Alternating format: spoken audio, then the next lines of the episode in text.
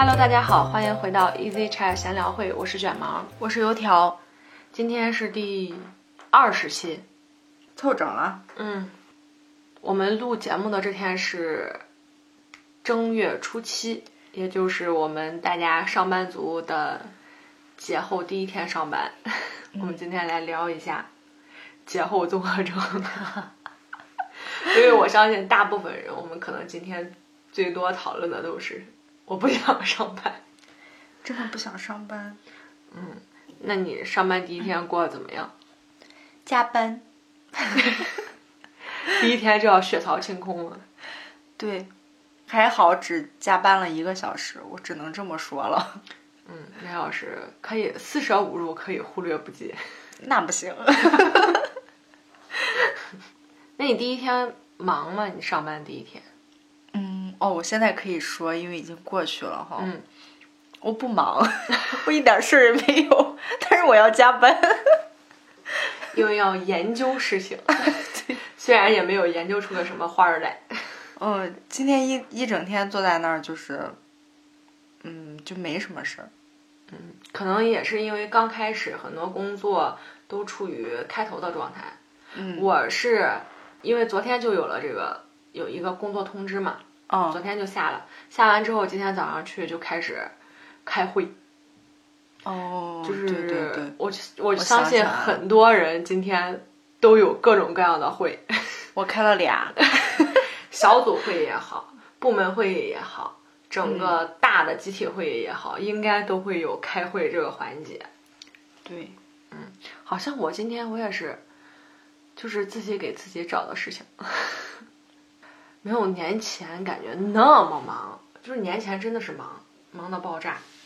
嗯，就是相对于来说还是，呃，不是那么忙的一天。但是我有，我今天有一个非常非常明显的，就是我在放假期间啊，这七天，我也没有说是起不来，或者是特别想睡觉，但是我今天就起不来，我那个闹钟定了跟没定差不多我是放假，我歇了十二天。啊，因为你有那个年休假嘛。嗯，对。然后我每天都是十点多醒，嗯然后不吃早饭。嗯，结果今天早上我真的起不来。我昨天晚上就是已经尽量早睡了，嗯，然后到早上还是起不来。中午午休之后还是起不来。就是我今天一天，我的我的眼睛都是特别的酸。我觉得我可能是因为我假期这个假期太累了，因为是结婚头一年嘛，嗯要走亲戚。我整个假期只有一天是休息了一下，剩下六天我不是去走亲戚，就是亲戚来我们家，就非常累。关于这个节后综合征，我们只是听了很多。你对节后综合征有什么了解吗？大概就是不想上班，嗯，不想干活，然后就是累，又累又困吧。嗯，整体。嗯那我今天还为了录这个之后，我之前刚好查了一下，我可以跟你说一说，嗯嗯，因为我们假期一般节奏都比较慢，工作的节奏相对来说比较快，嗯它会有以下的几种表现。第一个是消化不良、肠胃不舒服，那倒没有。但是我同事有，就是一个外地的同事嘛，今天嗯刚来工作，就是早上请假去打吊瓶去了，这么严重？对，肠胃炎。他应该是过年的时候 吃多了。人家这个也是因为，尤其是春节啊，尤其春节，基本上所有人都是大鱼大肉。我们今天去食堂吃饭的时候，阿姨就做的比较清素。后边有的人在打饭的时候就问他说：“阿姨今天是肉的还是素的？”阿姨说是素的。人家说：“哎，素的好，素的好，不敢再吃肉了，真的是吃不动。对过年的时候，我感觉应该就是吃的多”嗯又油腻，嗯每顿都吃的很撑，嗯，所以就很容易肠胃炎。会有很多聚会，吃的确实会比较多。而且有的家真的就是年夜饭，还有过年期间，就是每一次吃饭都是一大桌子，嗯嗯，非常非常的丰盛，什么鸡鸭鱼肉的，就看不见半盘青菜这种。还有第二条是，精神萎靡、作息不规律，这条你中。哦，我中了。嗯假期表现主要是假期作息不规律，易导致白天睡不醒，晚上睡不着。长时间娱乐、上网或者在途奔波，都会打破原本的生物钟。我就没生物钟。就是直接就睡觉。嗯我觉得我放假倒是没有睡不着的情况，嗯因为整体心情很放松，嗯不焦虑，就睡得很好。嗯，你有没有就是平时工作的时候有一件事情会比较急，或者它比较重要，你会，你吃饭的时候，你不是主动去想这个工作，嗯就是被动的，它老在你脑子里边转。其实你想了，它也没有什没有任何的作用。对，没什么用。没有任何的推进作用，但是它就是占着你的大脑出不去，甚至你晚上睡觉做梦都是这件工作，然后你整个睡得也不好，休息也不好。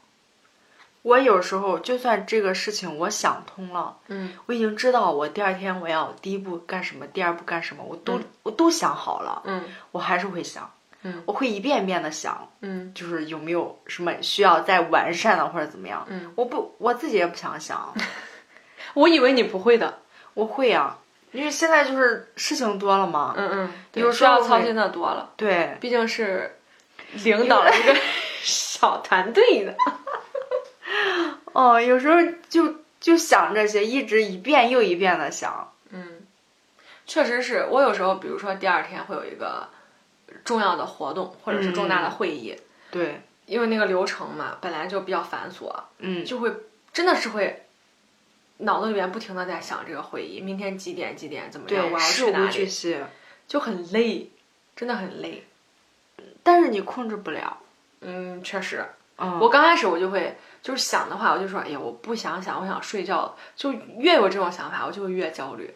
后来就是我就想完，我就说，我把它想完。对你既然要进来，你就走完，走完我再去看别的，会好很多。哪怕晚上做梦的时候梦见这个之后，对吧？嗯，梦见了，那行吧，那睡觉吧，梦完了，就是梦里头把这个开会开完了，就接着睡觉。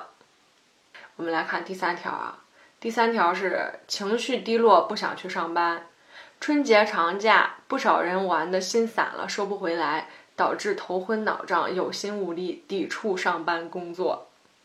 我其实挺不想上班的，因为我觉得我的假期就没休息，就尤其是这个假期真的没休息。你看去年吧，去年春节我们还去看了电影，哦还约了两次玩了玩，我们还去逛了庙会。就今年，我就去企图逛了一次庙会，但是因为疫情嘛，大家都嗯出不去，导致那个庙会人多的，找停车位找了两个多小时。就我跟艾玛我们约好了，结果艾玛没有地方停车，她就走了，就我一个人。我们我们家在那稍微溜达了一下，就人真的特别多。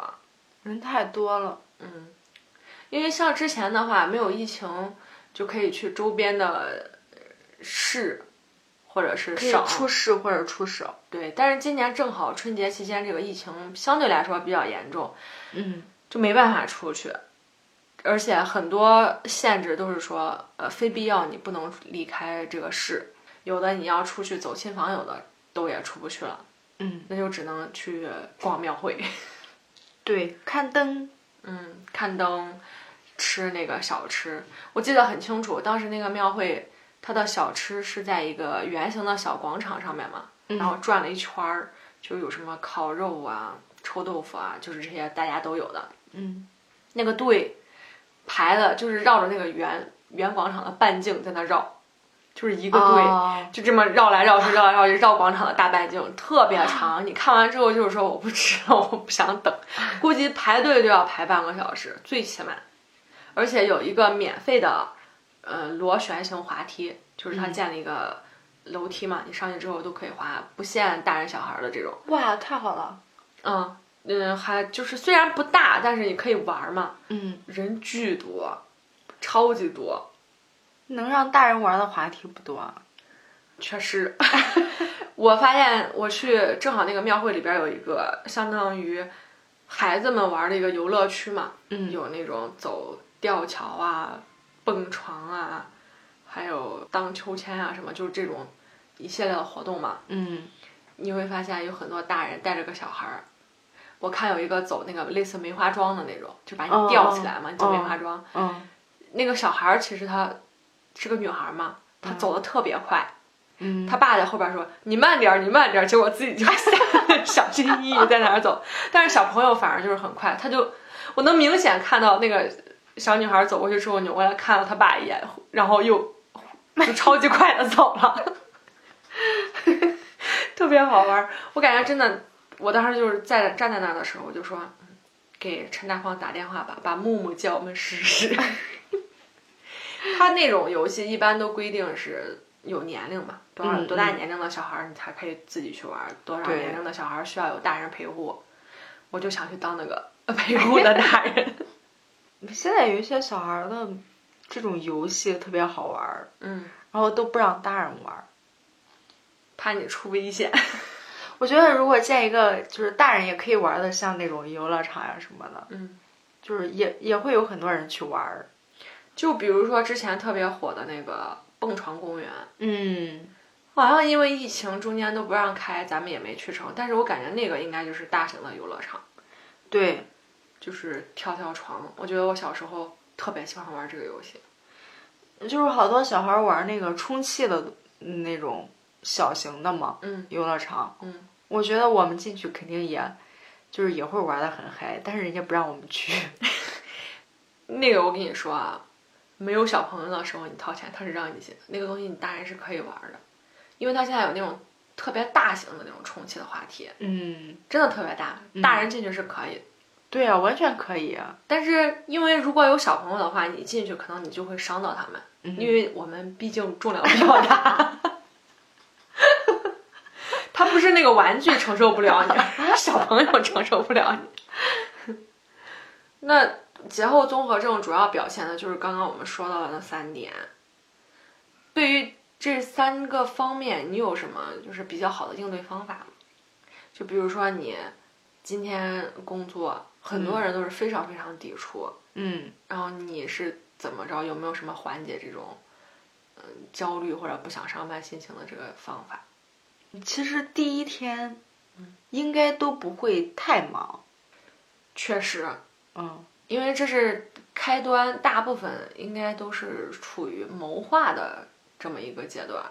嗯，那基本上你春节前是属于收尾，呃然后，春节后是属于谋划。所以第一天其实还好。嗯，虽然去上班的时候非常不想去，但是坐那儿也没有干什么糟心的活儿，嗯嗯可能还是稍微轻松一点儿的。嗯然后大家就会跟同事聊一聊，聊一聊你春节怎么过。对，过年怎么过的，去了哪儿玩儿什么的，包括呃新年嘛，嗯，新年见面就是大家新年好，然后我们是不是要聚一聚啊？比较轻松一点。嗯嗯嗯，我是昨天就接到了我们领导的电话，今天早上要开会，你都不知道我看到那个电话时候的心情。就是先是收到了工作通知，我一看不是很重要的就扔一边儿，呃接接着我就收到我们领导的电话，嗯。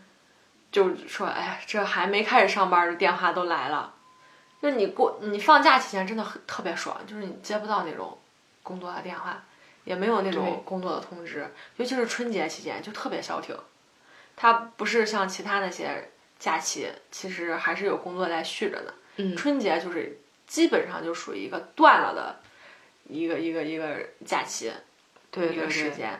你的手机完全属于自己了。对对对，只有这一个假期，嗯然后什么工作群什么的也没有什么消息。嗯就非常非常好。所以我昨天接到电话，我就开始焦虑，我就开始不舒服。但是今天的会议应该只是就是工作例会嘛，嗯，属于，而且今天这个会啊，出奇的短。就是没啥说的呀，说什么呀？其实主要就是强调一下，上班了。对该收心的收心了，就像是我们小时候开学的时候，老师第一天就会说：“你们假期结束了，今天都开始收心，我们就开始上课了。”但是第一天大家听课状态都不好。嗯，对，后来我是我是怎么缓解的呢？因为我觉得很焦虑，我觉得一上来就要想好多事情嘛。嗯。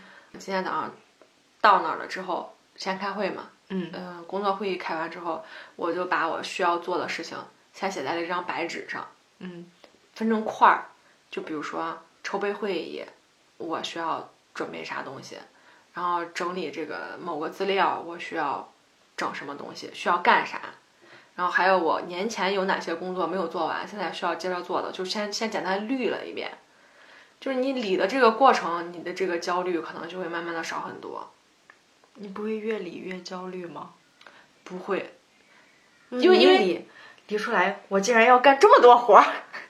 不啊，就这样，你理出来之后，你可以说，嗯，他可以干这个，他可以干这个，我可以干这个，就是哈哈一分，然后大家都一起干，你就不焦虑了。最焦虑的时候就莫过于别人说，哎，我什么都干完，你看你自己乌七八糟一大堆，我觉得那个时候是最崩溃的。嗯，就是梳理还是很有很有必要的，你可以备忘录也行，你拿一张白纸，喜欢用笔的话，你就记在纸上也行，就简单的看一看。其实你理完之后，你会发现。你就按照你理的，分个轻重缓急嘛。你就先从最重要的、最急的事儿开始做起，你一步一步来，慢慢的找这个状态，就会好很多。还有就是今天就是忽然一下不焦虑，是因为我们过年前有一部分工资我是没打上，我们是今天才打上，就看到涨了那么一咪咪的，一咪咪的工资之后，嗯，干活吧。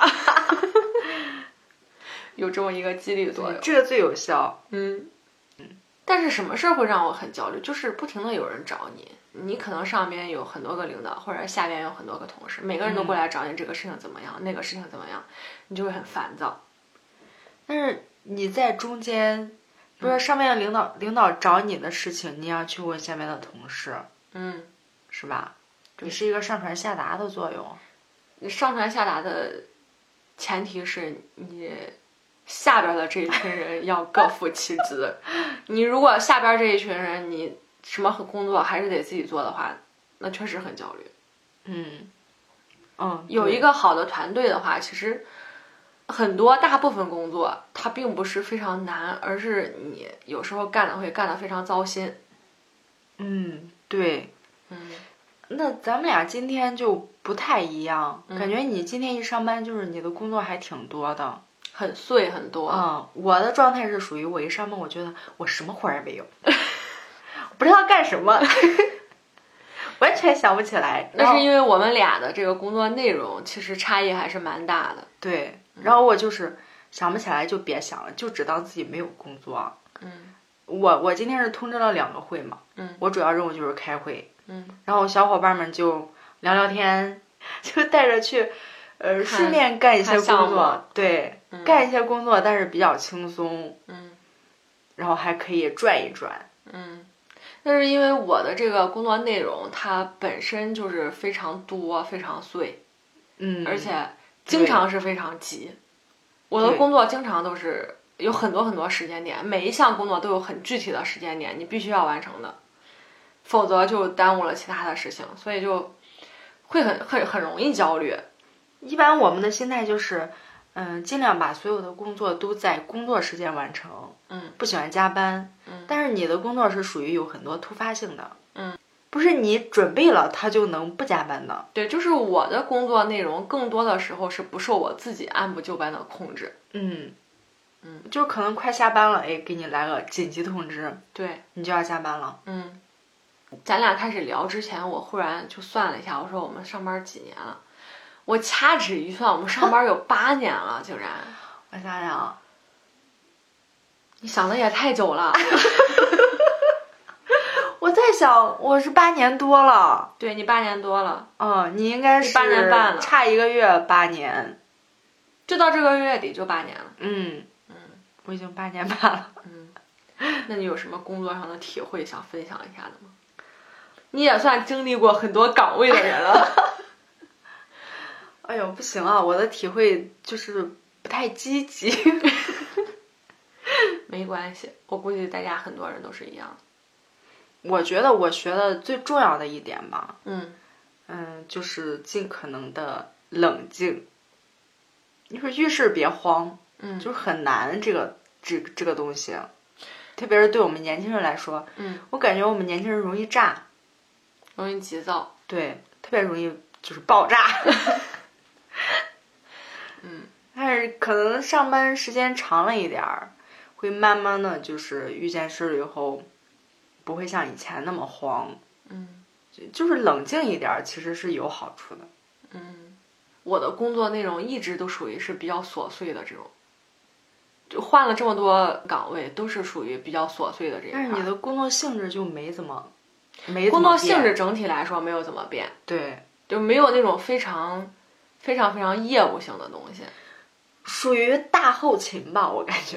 嗯，差不多。嗯，就反正反正杂事儿是没断过。对，嗯，而且我的这个工作，就是从一开始工作到现在，它有一个很重要的内容，就是你需要去跟别人打交道。嗯，我最大的体会就是你这个打交道这个过程嘛，嗯，你积累下来的这些人脉关系或者是人际关系也好，哪怕你们只是，呃，他也是对方只是只是下边一个小的工作人员，我也是一个小的工作人员，但是我们俩认识。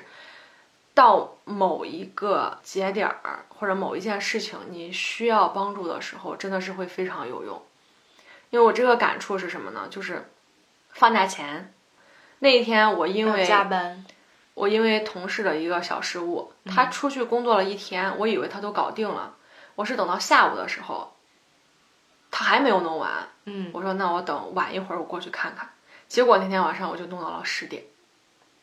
其实那个小错误。非常非常容易解决，他就待在人家对方的那个办公室里，嗯，他问两句就可以了，只需要问两个人，嗯，但是因为他不熟，他就自己找，结果就把他给做错了，做错了之后，等到我那天去重新开始问人家，然后要数据要资料，到做完这件事情，总共也就一个半小时，等于说他做了一天的活，我重新。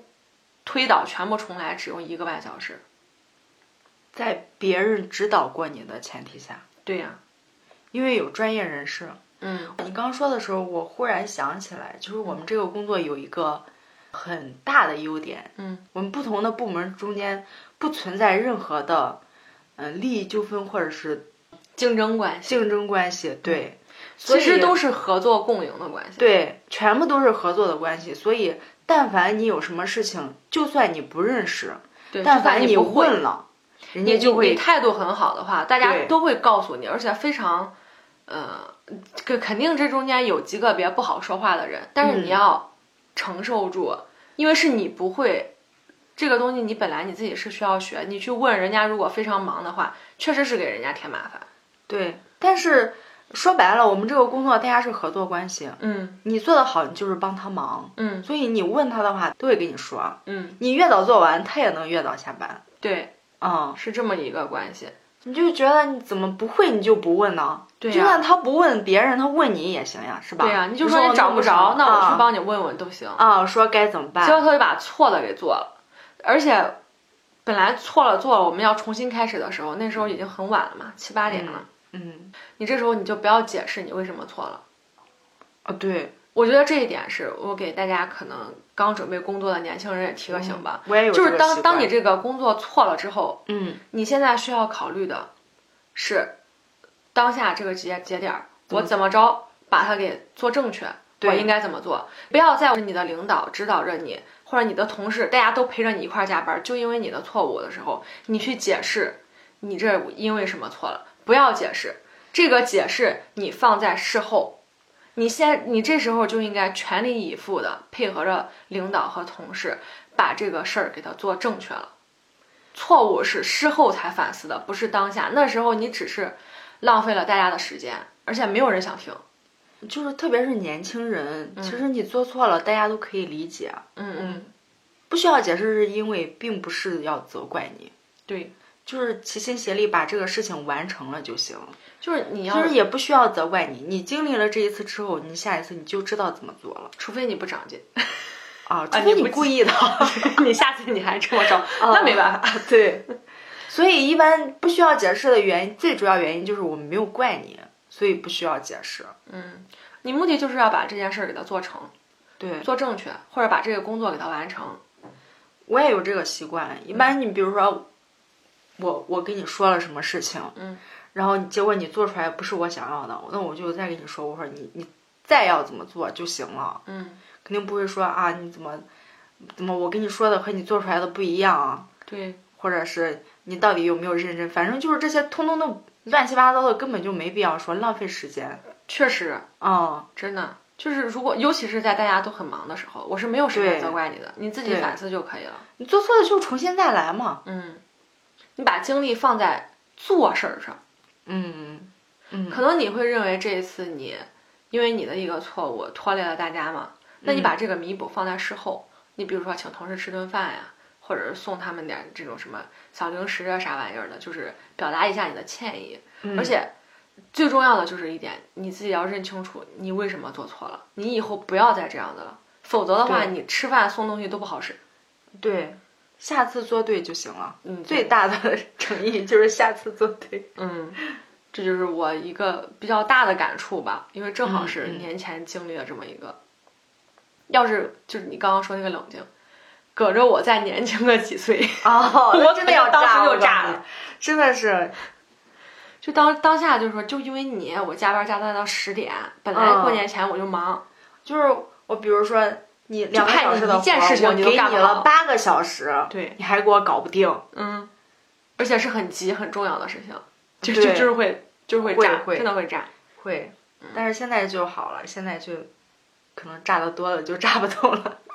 可能你的目标或者是认知会更加的清晰。或者就是我们心态真的变了，嗯因为这些年轻人，你就看着他从不会到会嘛，嗯，他在慢慢的学习，就像当时的我们，其实都是在慢慢的学习。，对，就是还有嗯一点提醒吧，刚入职的我们这些小朋友们，马上嗯该、该毕业，你进入到另一个环境。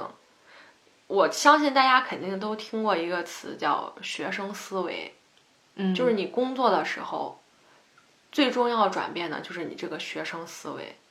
对就很多很多年轻人，包括我们来工作的时候，都会有人告诉我们说：“你们身上这学生气咋这么重啊？”什么的。嗯嗯，那主要是还没遭遇过社会的毒打。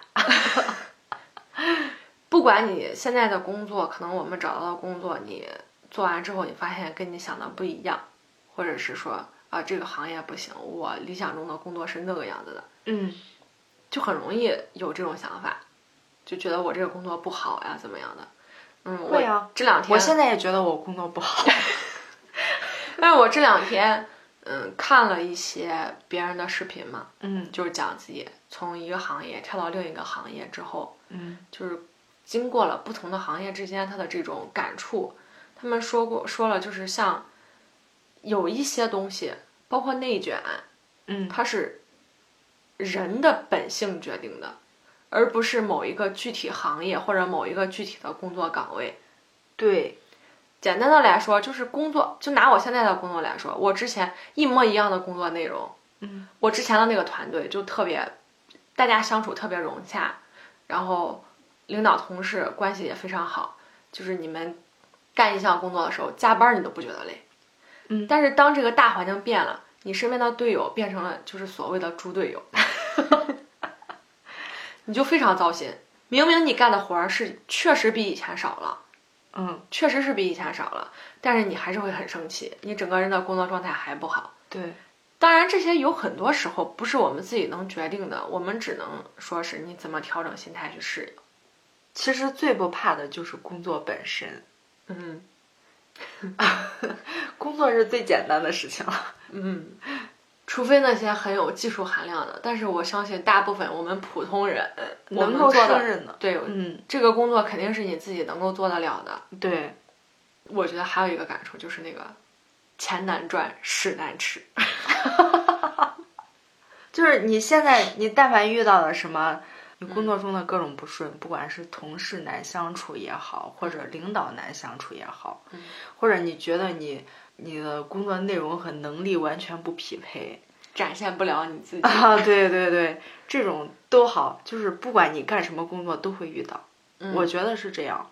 对，不管各行各业吧，嗯，都会有，就是说人家说的那个，这是因为人产生的各种各样问题。嗯，如果有想换工作的这种想法，那我觉得是这种情况下，你要考虑成熟一点。首先，你有一定的经历之后，你再去换工作，肯定比你是一张大白纸，你拿什么去跟人家谈判？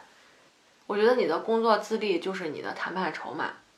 我有一个同学，就是他刚开始只是一个小销售，但是他现在是某一个大型的这个连锁超市的一个主管，嗯，一个直一主管。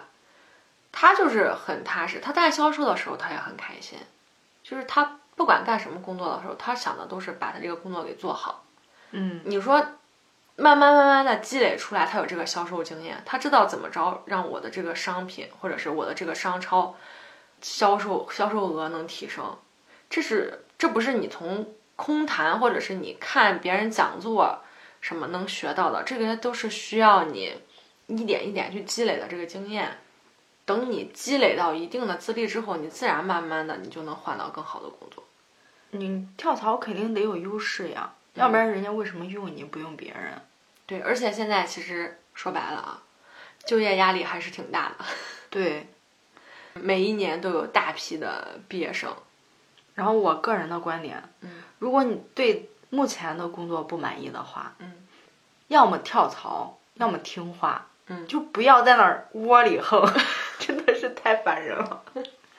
你真的不想干你就走，你走不了了你就只能好好干，是吧？嗯，你别你又不走，你又不好好干，你在那儿拖累别人，就很烦人。太烦。预祝大家新年新气象吧！新新的一年工作都顺顺利利的。这一期放出来的时候，估计大家的这个上班综合症已经消的差不多了。对，假期综合症。对，假期综合症。嗯嗯，那我们下期再见，拜拜，拜拜。